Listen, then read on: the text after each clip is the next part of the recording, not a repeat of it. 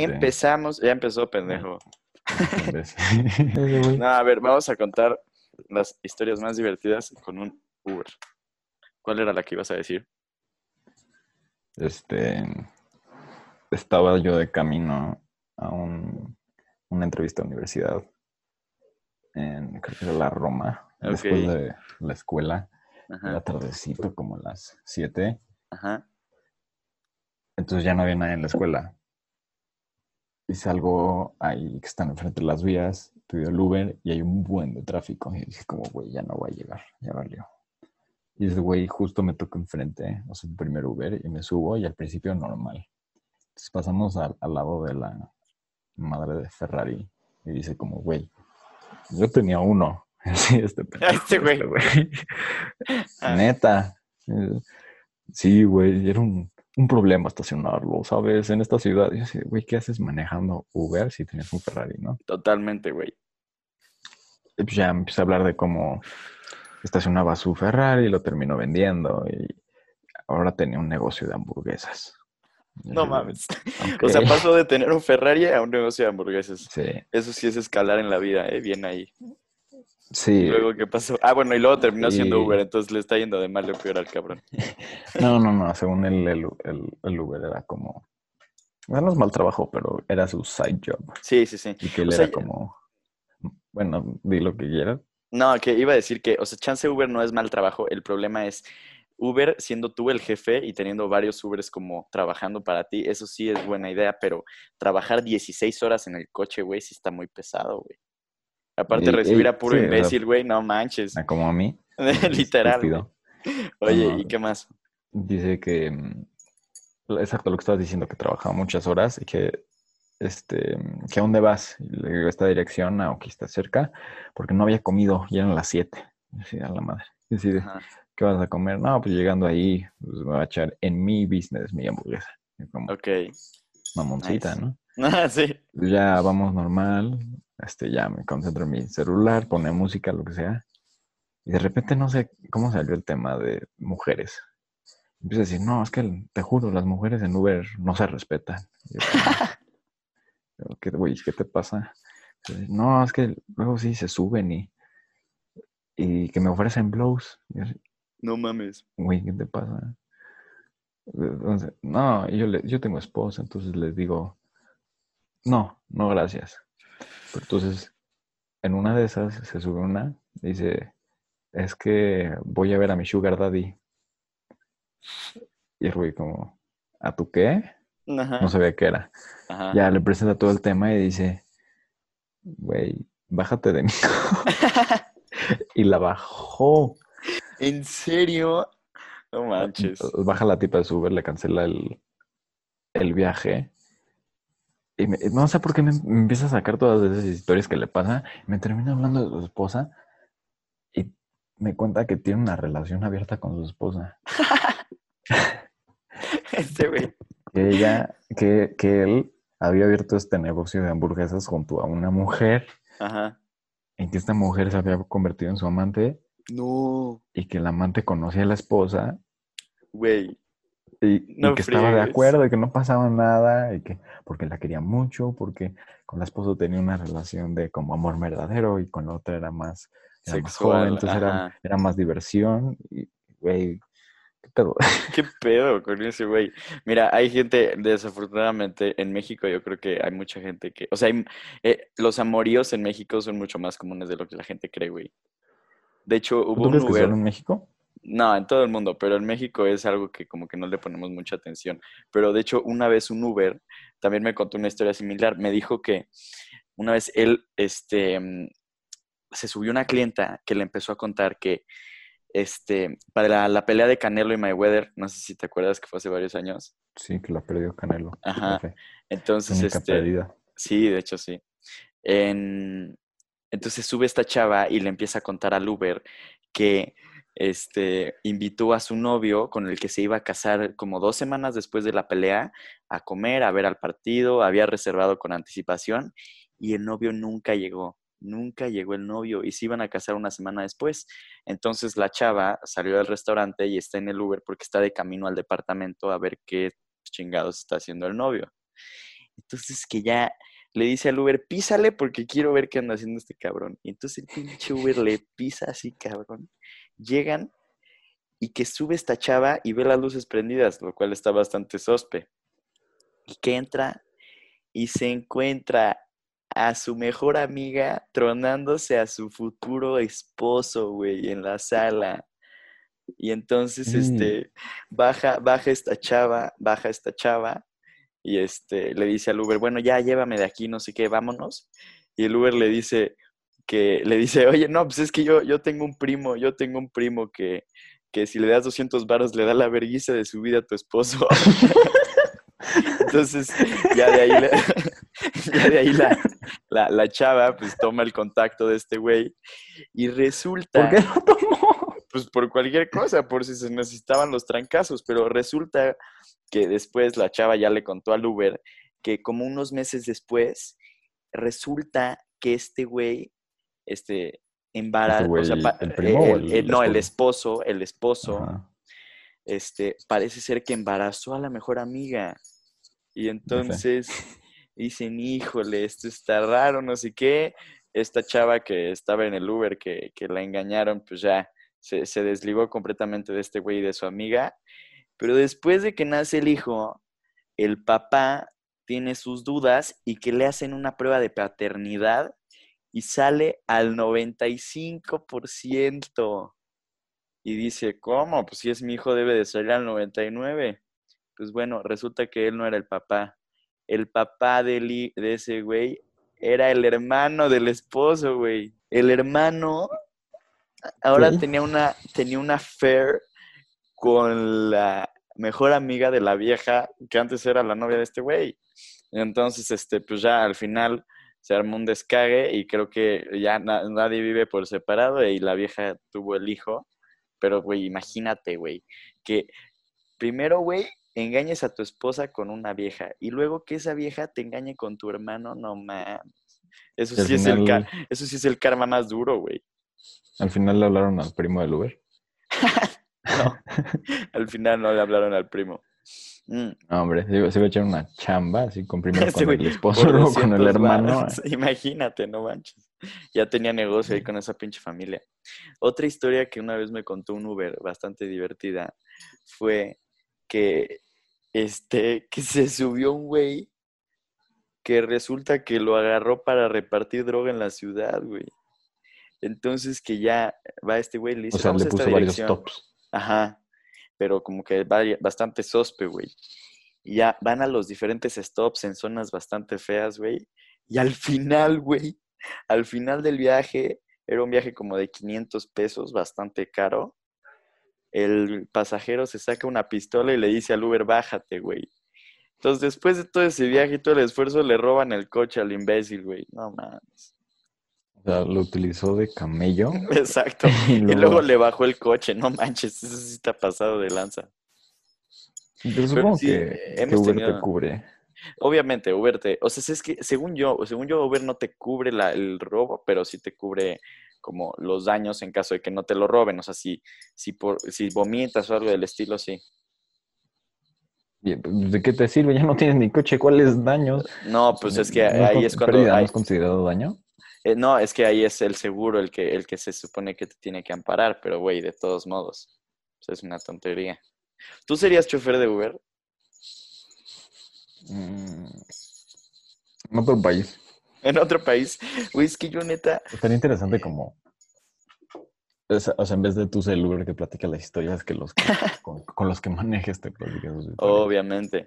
No, de hecho, nosotros hemos tenido historias bastante, bastante extremas con Uber. Yo no sé por qué no nos han secuestrado, güey. O sea, de que neta nos hemos subido a Ubers, güey, que dices, neta, no mames, güey. Güey, o sea, yo en Ah, Subón, no. güey, me llegué a subir a Ubers a las 3 de la mañana hasta el pito, güey. No, yo no. Pero así me ha tocado que Chales. amigos en la parte de atrás empiezan a mentar madres en los coches de al lado. Sí. Y que í- íbamos de camino a Janis Ajá, y los de atrás se les ocurre meterle madre a los de al lado. ajá. Y el de al lado, así fresquísimo, va con su hijo. Nosotros o sea, en, en mi mente yo no estaba, yo estaba como normal, yo no estaba diciendo nada, dije como, este güey no va a hacer nada, está con su hijo. Ajá. Baja la ventana y le hace como, bájense, bájense. Y yo así, de, No. güey. Espérate, este güey, espérate. Yo lo pedí, este güey me va a poner una estrella. en el momento mi preocupación es, nos van a partir la madre. Sí, pero Es- después la estrella es fea, güey.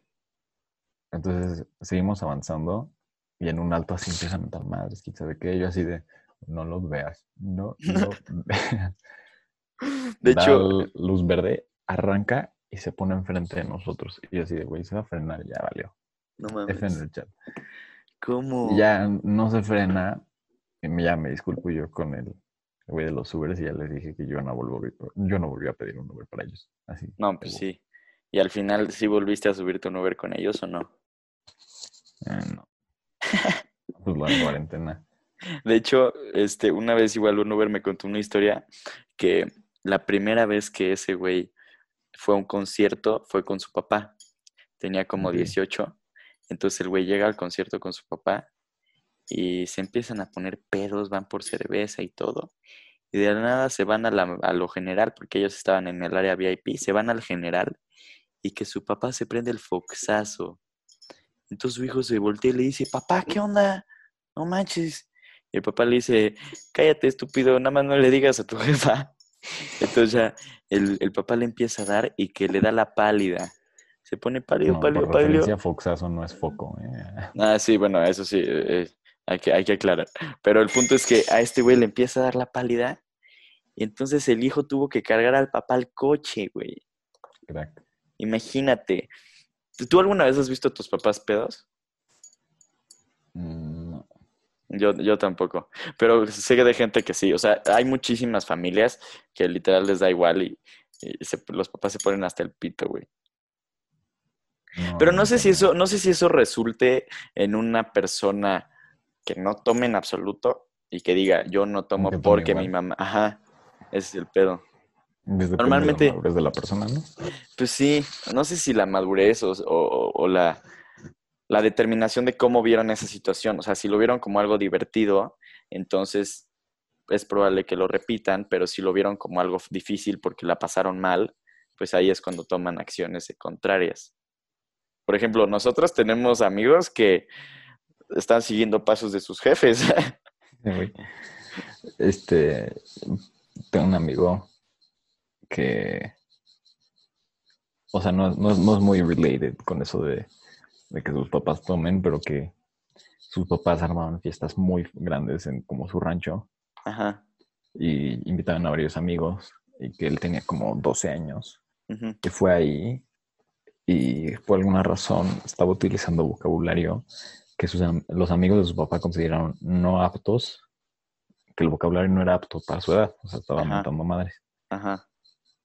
Y uno de los amigos de su papá dijo como, ah, sí, no deberías de hablar así, le mete un tazo. No. El los amigos de su, el amigo de su papá. ¿Cómo? O sea, ¿el hijo le pegó al amigo de su papá? No, el amigo de su papá le dijo. No me digas. ¿Cómo? ¿Por qué?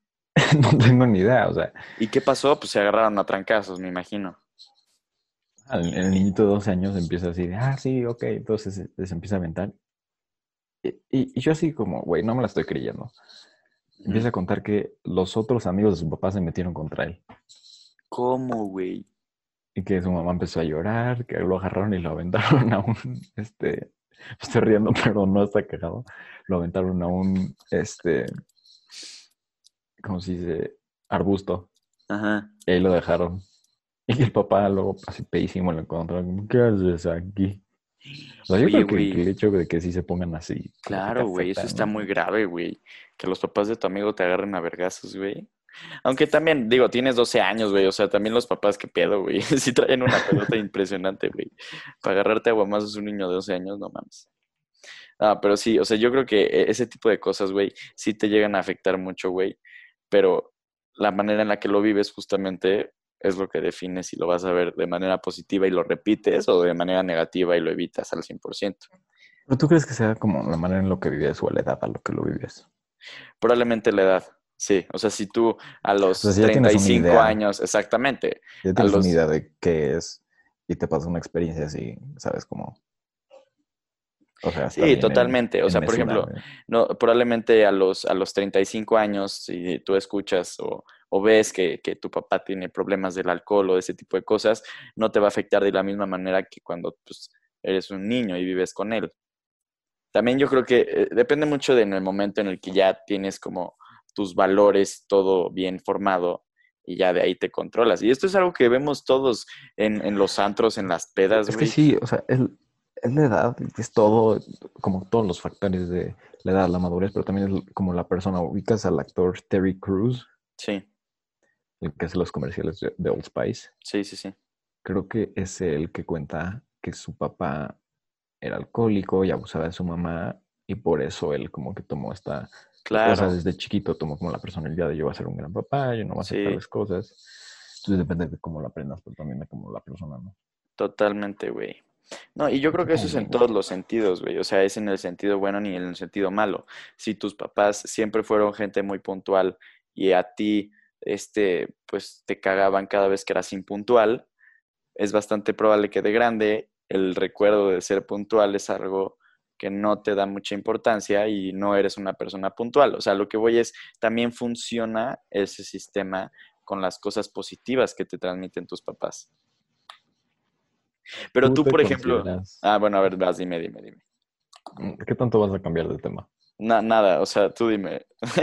No, porque yo sí lo voy a cambiar cañón. ok, tú dime, vas. ¿Qué tan puntual te considerabas en la escuela? Mira, yo creo que la puntualidad no es tanto el, o sea, es que Ese güey. Es- es que es diferente. No, a ver, es diferente, es diferente la puntualidad que tienes hacia una obligación. O sea, en la escuela, si no llegabas a tiempo, pues te castigaban o podías tener pedos. En cambio, ahorita, el tú ser puntual con alguien más es más una cuestión de respeto. En la escuela yo sí era una persona puntual, pues porque si no, pues, sí tenía consecuencias culeras. Pero con las personas, No, pero no es que con las... O sea, sí, es que al fin y al cabo no, no le, yo creo que no es que no le dé la importancia a su Ay, tiempo. Y yo- tranquilo. o sea, es algo, es algo que yo creo que tengo que trabajar muy cabrón, porque sí soy una persona bastante impuntual, a menos que se me imponga estar a esa hora. O sea, si no hay algo en y- juego, ah, se imponga de que si no lo haces te va a pasar algo. exactamente. O sea, si, si tengo que ir con dos cuates a Oasis o a una plaza en general, O así se a tal hora, a tal hora, pues, pues no, no es algo que, que, que diga, puta, me voy a estresar y voy a hacer lo posible por llegar, pues no. ¿Tú te consideras una persona puntual? Sí, Sí te consideras puntual. sí, o sea, yo en mi vida solo tuve un, este, una vez que llegué tarde. ¿Cómo? O sea, solo tuviste un retardo en toda tu vida. Así es, en alemán. Así de que salían a- a- al... Nos daba como un break de cinco minutos que era como de 15 y un día dijo como, no, no va a ser de 15, va a ser de 5, pero nadie le importó y le puso a todo el mundo. Bueno, pero eso fue mucho más grupal.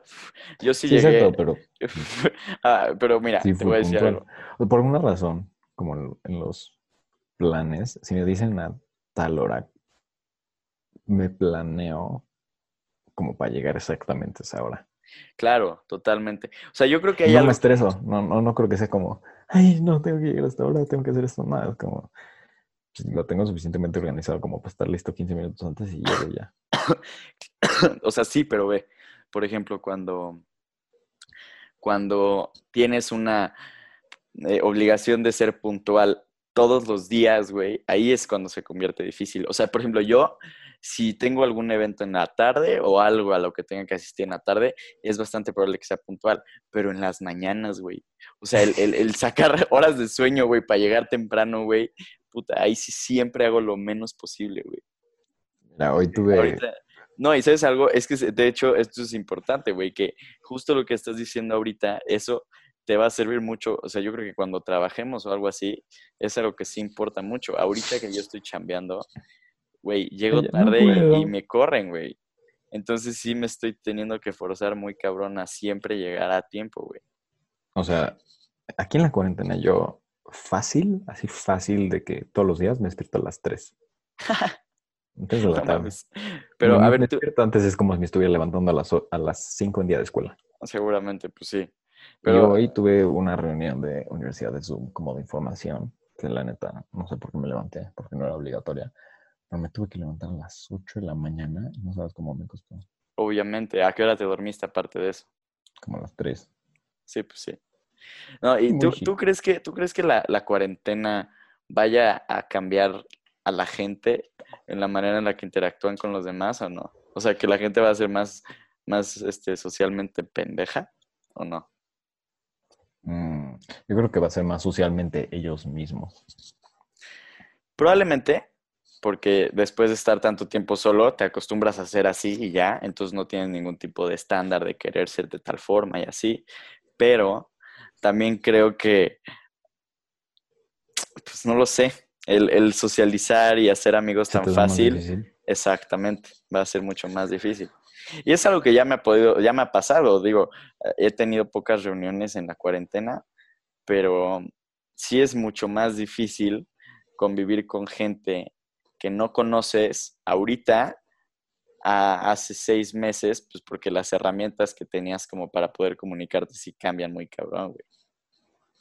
O sea, no sé, porque no he como conocido a alguien nuevo Pues sí. en persona. Porque una cosa La, es la universidad ahí va a estar, ahí va a estar durito, güey. No, Mm, man. Hello, my name is Claudio. No, no, no, no. Es que piénsalo, tienes como una personalidad en cada Totalmente. situación que estés. Entonces, si estás con tus amigos tienes una, si estás en una fiesta tienes otra, si estás con la niña que te gusta tienes otra, si estás con tu papá tienes otra, si estás solo tienes otra. Sí, Ahorita que estás completamente solo, ya te desacostumbraste de todas las demás. Quizás exacto. con la de tus papás. Pero la, o sea, como la tuya, tuya, la que quién soy, ya te quedaste tú solito. Literal. ¿Cuántas, ¿Cuántas personas no hablan de la cuarentena de estar hasta las 4 de la mañana pensando en su vida? Sí, So, Completamente. Ok, te conviste, te convertiste como tú, tú ves. sí, pues Yo creo que no eres, no es como, tú mismo no eres solo el caso, le pasa a todo el mundo. Entonces, cuando vuelves a es- estar con una persona ni siquiera nueva, como alguien que ya sea tu amigo, estás como volviendo a interactuar con esa persona porque ya no es la misma que era antes de la cuarentena. O sea, tú lo que dices es que todas las relaciones van a convertirse en algo nuevo. No todas, pero sí. No, o sea, no todas, evidentemente. Pero sí, tienes toda la razón. Y yo creo que eso también va a tener muchísimo impacto en la manera en la que la gente, o sea, socializa y se junta. No sé, por ejemplo, si, si las, las fiestas o, o los antros, al, el ambiente al que nosotros estábamos acostumbrados, no sé si vuelva a ser el mismo. Aparte, por eh, lo que acabamos de decir, esto es algo muy real. El hecho de que la gente ahora le da miedo estar Tan cerca de tan cerca, sí, muy cañón. Yo ahorita, por ejemplo, veo Netflix y veo alguna escena en la que dos Que se personas tocan, sí te tocan y es, es extraño. Ajá.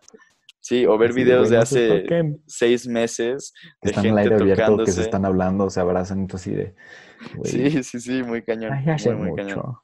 Pero también yo creo que eso va a causar un poco una, una, este, como, como un choque entre la- las personas que sí van a respetar este tipo de medidas y las que no. Entonces va a haber puntos en los que la gente va a, no lo sé, saludarte de beso y, y tú te sientas incómodo o, o simplemente no la saludes. Probablemente la... la- Sí, o la sea, rela- de, de aquí a que nueve meses, el entrar a un cuarto con gente que conoces y saludarlas va a ser completamente diferente a la que era hace un año. Muy cañón. Pero, pero ¿tú crees que el, el approach que tiene la gente como de, de- o sea, de, de- de manera de, de relacionarse, o sea, como sexual, de, de darse con gente y así, ¿tú crees que cambia o no? No. Yo creo que eso no. Yo, creo que es más instinto que... Exactamente, eso es una cuestión de instinto, no es una cuestión de estándar social ni de, ni de puta cuarentena, ¿sabes? el cuarentena. No, o sea, no vas a estar con alguien, te vas a besar y dices como, espérate, es Ay, una sí, distancia. No. sana distancia, no, no. Obviamente no. De hecho, algo que estaba, estaba este, pensando el otro día es que es bastante probable que la manera en la que la gente compra en general va a cambiar muy cañón. El hecho de que ahorita todo el mundo compre en línea no es algo que vaya a regresar a antes, este, Y todos los negocios que se han 100%. abierto durante la cuarentena para aprovecharse de esta situación, pues también te están haciendo la vida más fácil, ¿no? Desde tu casa puedes hacer quién sabe cuántas cosas. Exactamente. Por ejemplo, Nike este, ya dijo que en 2025 ellos van a hacer el 95% de sus ventas en línea. Imagínate. O sea, eso significa que la manera en la que vemos los centros comerciales o el ir de shopping, ir a comprar algo, va a ser completamente diferente. Desde tu cuartito. Exactamente. Pero yo, yo la, la teoría que tengo es que va a haber un punto en el que ya no van a haber relaciones físicas con gente. O sea, ya no te vas a reunir con gente en, en reuniones de estar con ellos. Probablemente en un futuro ya sea todo virtual. ¿Tú crees que lleguemos a eso o no? No, Tampoco. no, no creo. Tampoco hay que pasarse de ver. To- to- todavía tienes como esa presencia física. Obviamente, y eso no es algo que te lo pueda quitar ningún O sea, tipo todo de todo el mundo se está sufriendo por la cuarentena y así de, güey, tengo que salir, y tengo que ver a mis amigos. No es como que en algún momento va a ser como, no, ya no lo necesito.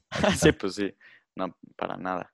De hecho, el otro día estaba viendo, no tiene nada que ver, pero eh, Elon Musk tiene una empresa que se llama Neuralink, que están Sí. haciendo un desarrollo entre el cerebro y las computadoras, y dicen que, bueno, en el artículo que leí, ah, decía que en algunos años van a sacar un chip que te puedas poner tú en la cabeza y que te va a permitir este, meterte a internet desde tu cerebro o poner música dentro de ti.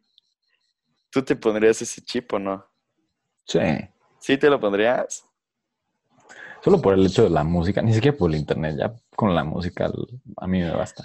Pero la ventaja Pero es que... de- depe- depende también de qué tanto lo uses, ¿ves? Y también qué riesgos corres al ponértelo. Exactamente. que ¿Te hackean? No, Eh, exacto, es a lo que voy. Ya empezarías a tener problemas de, de- de hackeo que afecten la salud de la gente. Sí, imagínate que te hackeen y ya no puedas este, sumar una mamada de ese tipo. No manches, imagínate. no O que puedes te, roben tu, que te roben tu memoria, güey. No es interesante. ¿Te roban la memoria? No, Que te roben la memoria. Fresh start. Pero el hecho de que te roben la memoria borraría todo. O sea, te convertirías en alguien en blanco, como un bebé. Mm, ajá, pero O sea, no, chance no te puedan quitar las partes motrices que están ya más como en, en o sea, muy metidas en... es que es algo tan complicado que dudo que llegue como específicamente le voy a quitar la memoria. Exacto, no, no es, o sea, yo creo que va a ser muy diferente a como lo imaginamos nosotros ahorita. O sea, muchas acciones que tú tienes, como hablar, como respirar, ¿no? la memoria, no están en solo una parte del cerebro. O sea, el Claro, hablar, el hablar creo Es que está al lado izquierdo ajá, y en el lado izquierdo está en varias partes, pero también es posible que partes de cómo hables están del lado derecho. totalmente. Sí, por eso es que hay gente que cuando tiene ciertos tipos de accidentes y se golpean la cabeza o algo del estilo, tienen cambios en muchísimas cosas que no tienen absolutamente nada que ver. O sea, hay gente que ya no puede ver el color rojo ni pronunciar la R, cosas de ese tipo.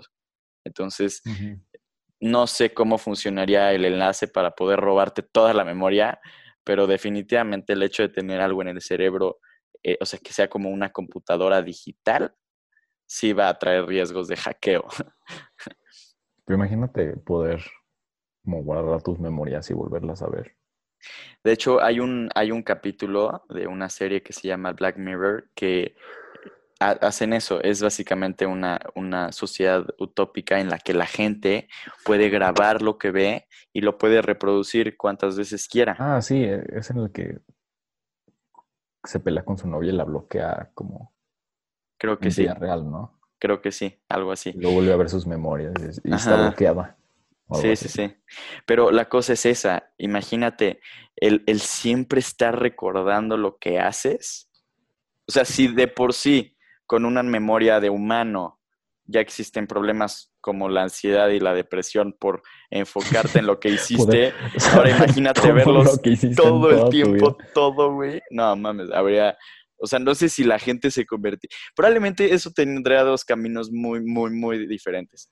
O habría un aumento de suicidios y de gente deprimida, o por otro lado, también habría una mejora en la manera de pensar de la gente y en la toma de decisiones. O sea, si puedes ver cada error que hiciste y analizarlo detalladamente, no lo, no lo vas a repetir tan fácil. Imagínate que el chip así te diga como, este error ya lo cometiste. No, wow, sería muy cañón. O sea que, Así que, ya te que guía sabe qué vas a decir, lo vas a decir y te aparece una notificación así siempre. Este error ya lo cometiste. No seas imbécil. Sí, pero al fin y al cabo, imagínate, lo que estás haciendo con eso es transformarte en una computadora. Sí. O sea, al final yo, que, yo lo que creo es que esos errores que tú podrías ver y grabar hacen, o sea, te hacen, te hacen esas decisiones que vas tomando. No, pues sí, piénsalo. Al fin y al cabo, si tú ya tienes relaciones este, en las que hablas con gente y te aparece qué es lo que tienes que decir, güey, es exactamente lo mismo que hablar con una computadora. Y ya no está siendo tú, está siendo tu compu.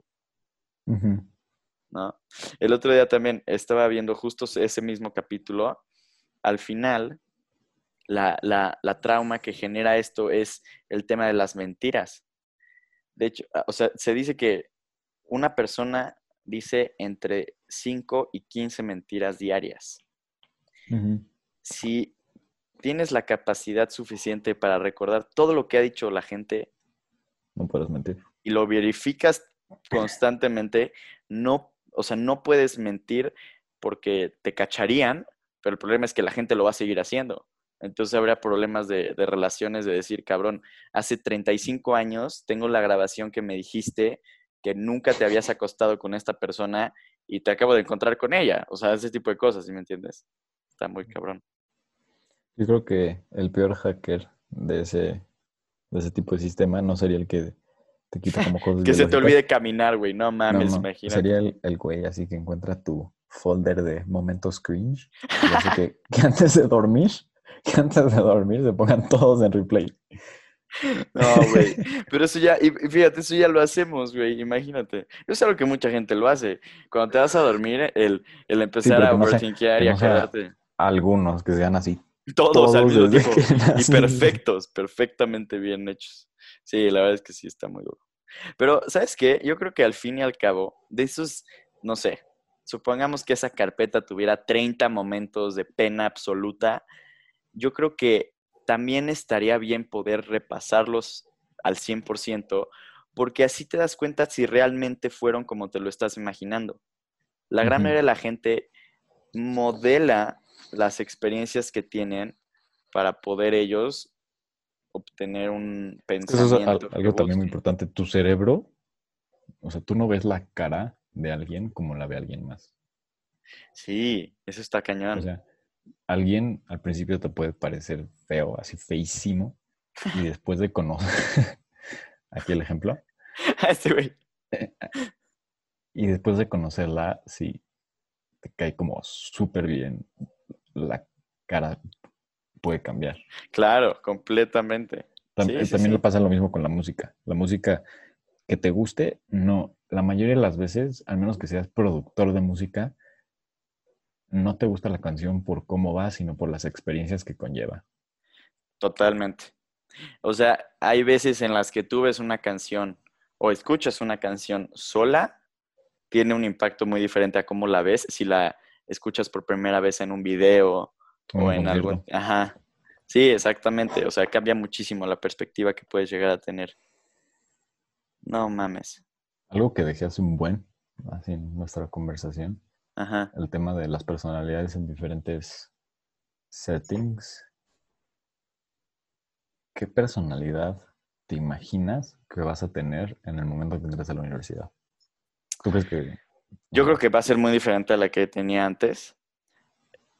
Porque al fin y al cabo, cuando tú llegas a una universidad o cuando llegas a una escuela que no conoces a nadie, que no tienes ningún tipo de background y no hay ningún tipo de ya historia con respecto a ti, puedes crearlo.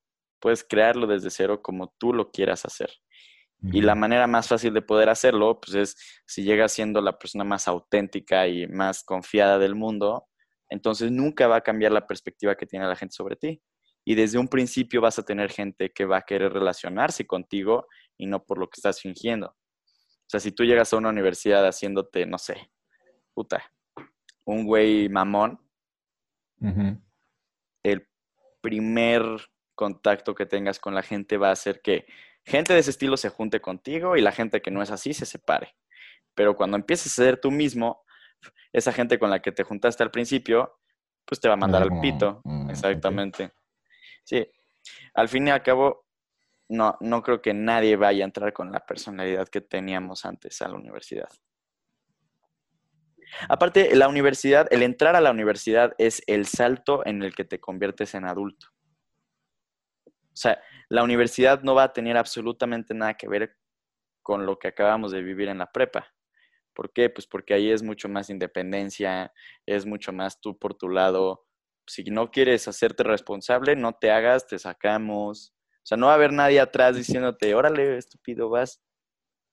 Y ese va a ser un pedote para mucha Así te lo gente. plantean, pero sí, sí hay un tipo de empuje. O sea, sí, pero no es el mismo que cuando vas en preparatoria, güey.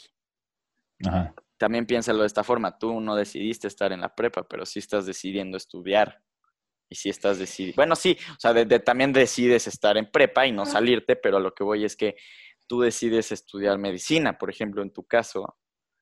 Ujú. Ahí el interés que vas a tener por la materia te va a hacer en sí trabajar solito. O sea, al fin Y ya tú eres tu propia motivación. Exactamente, exacto. Al final, yo creo que la universidad puede que llegue a ser mucho más entretenida y enriquecedora que, que la prepa y otra, otras etapas de la vida. Igual, si tuvieras lo que estamos hablando del chip, este que guarda tus memorias, ¿tú estarías de acuerdo? O, o si tuvieras la opción, ¿la usarías de poder borrar? completamente, completamente. Yo creo que si pudieras tú borrar recuerdos, entonces no tendrías defectos. A la madre. Piénsalo, al fin y al cabo, O, o no Las- te acordarías de tus defectos. O eh, pues sí, pero, eh, por ejemplo, una persona, una persona que es, una persona que es, no sé, eh, con una tendencia bastante agresiva, es así porque tuvo algún evento que lo marcó y que la consecuencia de ese evento está haciendo que sea de esa forma. Si tú logras eliminar ese evento, también eliminas la consecuencia que conlleva en ti y en tu identidad y en la manera en la que te comportas. Entonces, si eliminas eventos, eliminas tendencias positivas y negativas que tú tengas. Bueno, pero, o sea, estás eliminando, no, no estás eliminando eventos, no es como que tienes una máquina del tiempo y evitas que eso pase. Más bien estás como evitando como tu memoria de lo que pasó. O sea, no sé si el evento ya te haya sí, hecho sí, crecer. totalmente. Al fin, exactamente. Si le sacas provecho y llegas a algo mejor de cómo empezaste y puedes este, aprender de ese error, entonces sí vale la pena. Pero cuando no, pues ya lo borras y ya, no tienes pedo. Pero como dices, no lo estás eliminando, simplemente lo estás borrando de tu memoria, pero sí pasó. Pero a ver, yo tengo este problema con mi celular. Yo no borro fotos. O sea, borro las que son muy necesarias. Pero una que digo como, güey, esta quizás en el futuro la necesite. ¿Qué pasa si te pasas con las memorias? Quizás en el futuro necesite esta información. Claro. Es que sí, es eso. Al o sea, al final, la, la, las experiencias que tú tienes te van forjando y te van dando eso, experiencia. Te van dando una cierta este, prueba y error que a largo plazo te permite no cometer errores. Por ejemplo, si tú olvidaras cómo se siente tocar el fuego, pues entonces la siguiente vez que lo toques te quemarías. Es lo mismo con una situación en la vida en general. Si tú, puta, un día le dijiste a tu jefa que estaba buenísima y te despidieron de tu chamba por eso. No, un ejemplo muy estúpido. O por ejemplo, chocas, chocar. Tu jefa de, no del trabajo. Imagínate. Imagínate que, que chocas. El, el chocar y sentirte mal por eso y pensarlo al día siguiente decir, no, soy un pendejo, ya choqué, te va a hacer tener más cuidado mientras manejes. Y ese recuerdo lo vas a estar repitiendo constantemente y te vas a sentir mal. Entonces, probablemente lo borrarías si tuvieras la oportunidad. Pero eso te permitió tener algo en tu vida positivo que todavía no te das cuenta. Y yo creo que mucha gente le pasa eso. Yo creo que la gran mayoría de las experiencias negativas que tenemos al final se convierten en lo que más nos ha dado. Me parece un buen en TikTok. Ya empecé a seguir una tipa que se llama Shy Porter. No. Una güera que le llegan como comentarios de Instagram, como recomendaciones o qué hago, y ella responde. Y, y, o sea, nunca la he visto, pero ¿de qué se trata o qué? No sé, le, le mandan como mensajes y a veces responde cagado, a veces responde normal. Y así, el, el más reciente que vi fue como un güey que le puso como, este, me masturbo pensando cómo mi ex se coge a su novia. Y la, la, la vieja se queda viendo y dice, sí, estás muy cabrón. No, no, no, sí, estás cabroncísimo. Muy cabrón. Y en una le preguntan, este... ¿Cómo se llama? Shy Porter. Ah. Le preguntan algo sobre su ex, que se arrepiente, que quiere, quiere regresar. Y se, se refirió a esa persona de una manera que me gustó, que era como... No me acuerdo muy bien del término, pero dijo como... En vez de verlo como a donde deberías de regresar, verlo como una experiencia de la que aprendiste y tan tan. Aprendiste. Ya aprendiste de eso. Ya no necesitas aprender más. Totalmente. Hay mucha gente que se queda clavada en... E, Yo creo que a veces la gente cree que la, las respuestas hacia los grandes dilemas que tienen en la vida es una respuesta muy complicada, pero yo creo que en realidad son las cosas más simples del mundo. Lo que tú acabas de decir es completamente cierto. Una experiencia, aprendiste de ella y punto, ya no tienes que aprender más. El estarla repitiendo te puede llevar a problemas que son muy actuales, como pues, sentirte del pito, tener problemas de inseguridad, de depresión, ese tipo de cosas, pero al final, pues eso te, o sea, te trajo algo, esa experiencia de la que tú estás hablando, y simplemente si te das cuenta de eso, lo dejas pasar y ya, sigues, sigues hacia adelante. O sea, como lo ves como, como, una, como si tu vida fuera una línea de tiempo que haya sido como una parte de tu rayita así coloreada que te dio como parte del color para la siguiente. Ya no necesitas volver a colorear el mismo color. Totalmente. Ya tienes otro color. Aportó al nuevo, pero ya, ya estuvo. Sí, pues sí. Y, pues, y el otro día estaba también, no tiene absolutamente nada que ver con esto, pero me estaba platicando mi hermana de 14 años. Llegó y me dijo, oye Emilio, es que esto está un poco grave. Y resulta, bueno, me empezó a enseñar la, la historia, resulta que eh, está esta TikToker que se llama Charlie D'Amelio, es la persona más seguida en todo TikTok. Uh -huh. Y hay una TikToker mucho menos conocida que se llama, este, como Lovely Pitches o algo del estilo, que empezó a subir videos diciendo que iba a contratar a alguien para que secuestrara y violara a Charlie D'Amelio. ¿No? Y empezó, te lo juro, y empezó a, y, sí, sí, sí, y empezó a subir TikToks de, de su proceso, de cómo estaba consiguiendo al criminal y todo, y la gente pues obviamente no se lo estaba tomando muy en serio. Hasta que de pronto esta Charlie D'Amelio sube un video en la cual se ve una persona escondida, güey, atrás. Y entonces ahí... En el internet, ¿no? no, no, no, todo esto me lo platicó mi hermana, no. Pero el punto es que, güey, imagínate lo grave que está este pedo, que la neta se me hace muy pasado de verga de esta persona de querer agarrarse de la reputación de esta vieja para hacerse famosa. Pero, güey, imagínate. No solo agarrarse la reputación, agarrarse la reputación, pues te pareces o haces los mismos bailes, ¿no? La mandas a matar. Sí, güey. No, y literal, güey, de que esta morra tiene 14 años, o sea, la Charlie de Emilio, o 15. Imagínate cómo se ha de sentir, güey. Güey, ¿cómo, ¿cómo ha de ser, güey, que llegue una persona y publique abiertamente que te van a contratar para que te secuestren y te violen? Es que lo ves desde ahorita. No, piénsalo desde tú hace dos años. Sí, exacto, eso es a lo que voy. Eh, Te, te, te ultra cagas de miedo.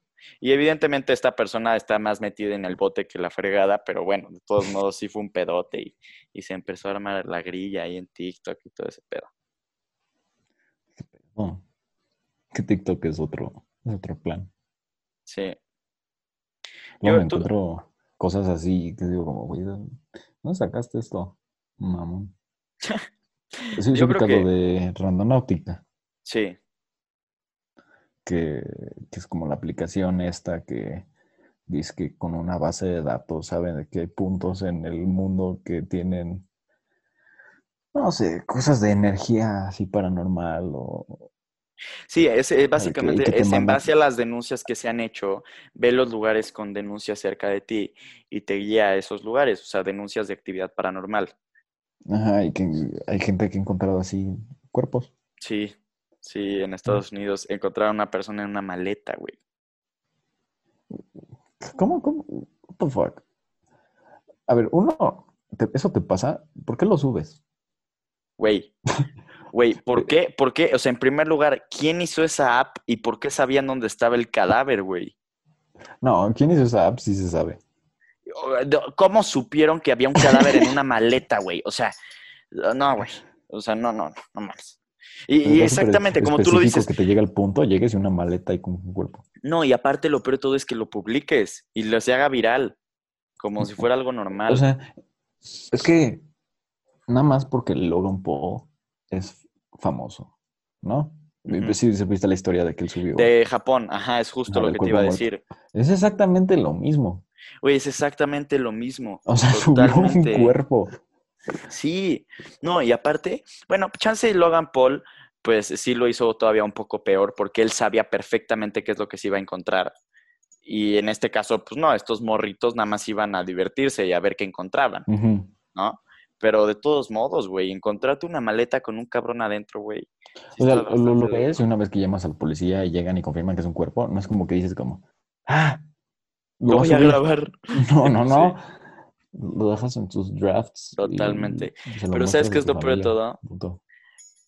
Digo, nosotros que estamos aquí en México, güey, sinceramente nunca nos enteramos de casos de este tipo, a menos de que leas periódico amarillista, pero ese tipo de casos, güey, de que encuentran a gente en maletas, aquí en México pasan cosas mucho peores, güey.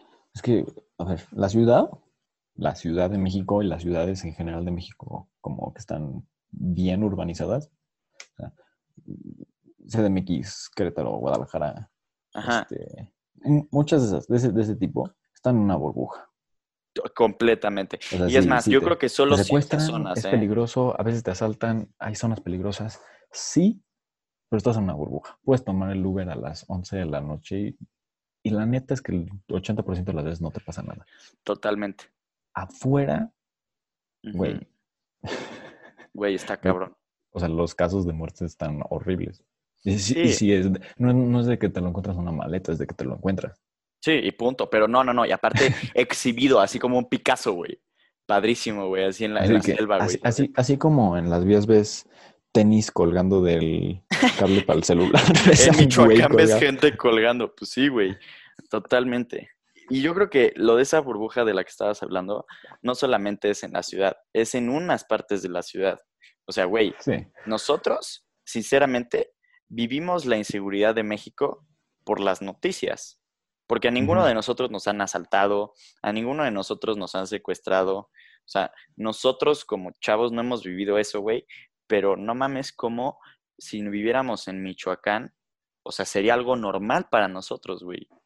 De que, o sea, en México no hay como el suburbio, suburbio de, De Estados Unidos y de otros países. de Estados Unidos. Porque en Estados Unidos, así, la aplicación esta aeronáutica lo utilizan en suburbios y los mandan a bosques. Aquí lo utilizas, te manda la condesa. Exacto.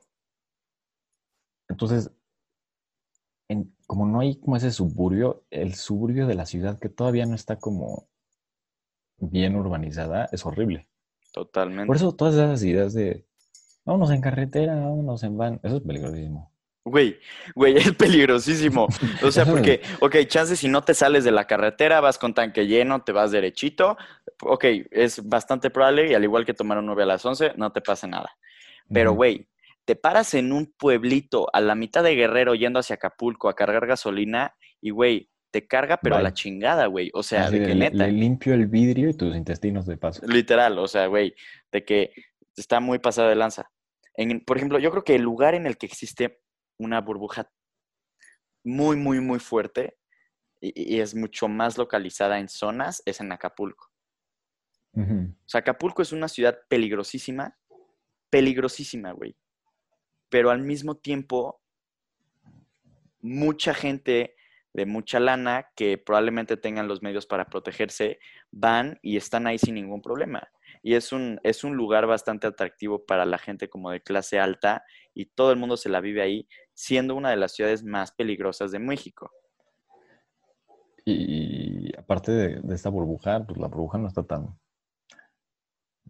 tan sólida. O sea, los Ah, antros claro, en la ciu- en- sí. los antros en la Ciudad de México es la cosa más peligrosa que hay. O sea, Sí, nosotros que nos, que nos fuimos a Cancún, de huevos subieron niñas que fueron rufeadas. Y nada más porque estamos en grupito y la ves como desmayándose, y ay, no, ¿qué pasó? La, la cuidan, la llevan al hotel, al hospital, lo que sea, la llevan y se salvó. Y eso que fuimos en grupito, imagínate. Claro, no, íbamos en grupito y de, de 130 güeyes con personas que nos estaban cuidando. Pero sí, tú te vas, o sea, y, y más nosotros que somos hombres, probablemente no existe el mismo riesgo, pero un grupo de cuatro mujeres en un antro en Cancún solas, o sea, güey, o de que agárrate, güey. Peligrosísimo. Sí, güey. Es sí, horrible. Muy feo, güey. No, y ¿Y, también, y- cómo comparan como los casos de Estados Unidos? Ah, Que tú cambiaste de opinión. Este, que me decías que no te gustaba Estados Unidos porque aquí si te metes en donde no te debes meter te matan. Pero ya si alguien loco que decide matarte porque te pareces a tal persona o te mete en su basement 30 días y luego te mata, los casos son más comunes allá. Quizás de serial killers y lo que quieras. Pero porque allá los encuentran, los arrestan. exactamente, y y son cosas que se reportan. mediatizan, totalmente de acuerdo. Eso pasa a diario, Totalmente, güey. cada media hora, cada 20 segundos. Sí. Y no lo reportan. Porque No lo se hace lo que reportan. quiere. El caso de. Bueno, nada. De hecho, de hecho, sí, como lo dices, está muy cabrón, porque el otro día estaba viendo un documental que se llama No te metas con los gatos. Es un documental que está en Netflix y básicamente es un grupo de, de personas adictas al Internet que encontraron un video de una persona matando a un gato. Entonces lo empiezan a Ah, rastrear Sí, sí. y sí después de eso, ajá, está muy bueno, velo, ve- velo. mataba gente. Esa- no, es que la cosa es esa. Primero mata a un gato y lo empiezan a rastrear, tratan de encontrar, en- tratan de ver en dónde está y a esta persona le empieza a gustar mucho el tema de la atención que está recibiendo, entonces vuelve a matar a otro y a otro hasta que hay un punto en el que mata a un humano. Digo, para no spoilearles el, el documental, el punto de todo esto, güey, es que cuando yo vi ese documental, me cagué de miedo porque dije, no mames, este güey vivía en Montreal, o sea, el asesino, vivía en Montreal y mató a alguien de Concordia. O sea, yo voy a vivir ahí y voy a ir a esa universidad. Entonces, cuando vi el documental fue como, madres, esto está durísimo. Pero después me puse a reflexionar y me di cuenta, güey, no tengo ningún derecho de quejarme sobre esto. Es el primer caso de serial killer en Canadá dentro de años, güey, y se mediatizó, se supo y se hizo un documental. Aquí en México, güey, pasa eso, como tú lo dijiste, cada 30 segundos y la gente no se da cuenta. Lo peor de todo es que en los países de primer mundo, la gran mayoría que pasan, la, mayoría- la gran mayoría de las veces que pasan este tipo de cosas, este, es por gente que está enferma, que está loca, que tiene problemas de, de- de esquizofrenia o ese tipo de cosas, o son sociópatas. Aquí en México es el trabajo de gente. O sea, aquí en México hay gente que es gente cuerda, que se va a meter al mundo del narcotráfico, se convierten en sicarios y van a hacer exactamente el mismo crimen por el deber de hacerlo, porque es su chamba. Güey, eso es no les pagan, grave. aquí sí. Imagínate Exacto. la motivación que tienen. Exactamente. Esto es algo que, que pues, están obligados a hacerlo porque son parte del negocio. Está muy cabrón. No sé si tú te enteraste de esta noticia, pero hace unos cuantos, este, hace unas cuantas semanas se publicó un video en, en Facebook que básicamente es un ejército, güey, un ejército del cartel de Nuevo Jalisco, armados hasta los dientes con armas de grado militar y todos están gritando el nombre del líder. Bueno, pero el punto de todo esto es que, güey, están más armados que, güey, la puta milicia, güey. Pues el caso del hijo del Chapo. Exactamente. O sea, es, güey, aquí en México, este tipo de gente controla definitivamente el poder y las decisiones políticas. Y pues la gente no se da Sí, o sea, captu- lo capturan, dicen como no, y el gobierno dice, ok, toma. Sí, y se lo dieron, porque si no incendiaban Sinaloa, así de fácil. No, y luego, justo por el, por el documental de No te metas con los gatos, em, salió otro documental que vale mucho la pena, que se llama Asquerosamente Rico. Y es la historia de Jeffrey Epstein. No sé si sabes quién es. Sí. Eh, bueno, y es la historia de él y de cómo fue su caso y de este, cuáles fueron los pasos y la, la información que hay sobre él. Y la cuestión tan, tan eh, controversial con el caso de este güey, pues es que tenía una red de, narco, de narcotráfico, no, tenía una red de prostitución de menores, la cual rentaba a gente muy poderosa, incluyendo a mandatarios mundiales, expresidentes, actores, empresarios. Y en el documental de No te metas con los gatos, hay un punto en el que dicen que el asesino, años antes de hacer el asesinato, fue a la policía de Montreal y dijo que estaba, o sea, estaba él en una red de, de tráfico, de prostitución, y había una persona que se llamaba Manny, así, así le llaman Manny, que lo estaba obligando a hacer todas esas cosas. Y entonces me puse a pensar con respecto a esto y no lo desmentí. En el documental desmienten la, la- la existencia de esta persona, de este tal Manny, pero justo después de la denuncia de la existencia de este güey, dice que un día lo drogaron y despertó en una casa en South Beach, en Miami. Y en el documental de Jeffrey Epstein especifican que el centro de su red de prostitución era su casa en South Beach, Miami. Y literalmente el asesino del No te metas con los gatos dice que ahí en esa casa lo violaron varios hombres, empresarios y todo. Obviamente no especificó quiénes eran. Pero, güey, en cuanto vi esto y hice la conexión, dije, no mames, este güey era parte de la red de tráfico de Epstein, se lo llevaron a su casa y se lo cogieron entre seis cabrones. Pero lo peor de todo es que la gente no se da cuenta, güey. O sea, de, de este güey de Epstein, vas a ver el documental, solamente hay como seis personas que han declarado que eran parte de esa red. Eran miles de mujeres y mujeres que hoy en día siguen siendo figuras públicas. ¿Tú sabes quién era parte de esta red de prostitución en los años 80? En los años 80 no. Melania Trump. La madre. Melania Trump. Y uno de los mejores amigos de Jeffrey Epstein era Donald Trump. Y hay una teoría que dice que de ahí conoció a Melania. Y por eso es que Melania y Trump no se llevan bien. Porque en realidad Melania es su puta esclava. A la verga. Eso ya está muy teoría conspiratoria. Obviamente, obviamente, así me trae la cuarentena de loco. está- así. ¿Ya hiciste conexión entre dos documentales?